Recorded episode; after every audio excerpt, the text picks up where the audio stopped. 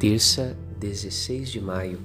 O Espírito demonstrará ao mundo em que consistem o pecado, a justiça e o julgamento. Evangelho de João 16:8. É obra do Espírito Santo convencer-nos a respeito dessas três verdades fundamentais da fé cristã. Não acreditar em Jesus significa pecar rejeitando a salvação.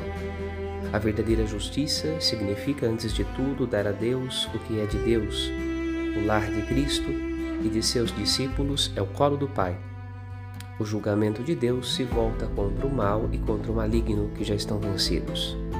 Libertos por Jesus e tendo-o e ao Espírito Santo como defensores, estamos livres para fazer o bem, aguardando a bendita volta do Senhor. Meditemos. Padre Rodolfo.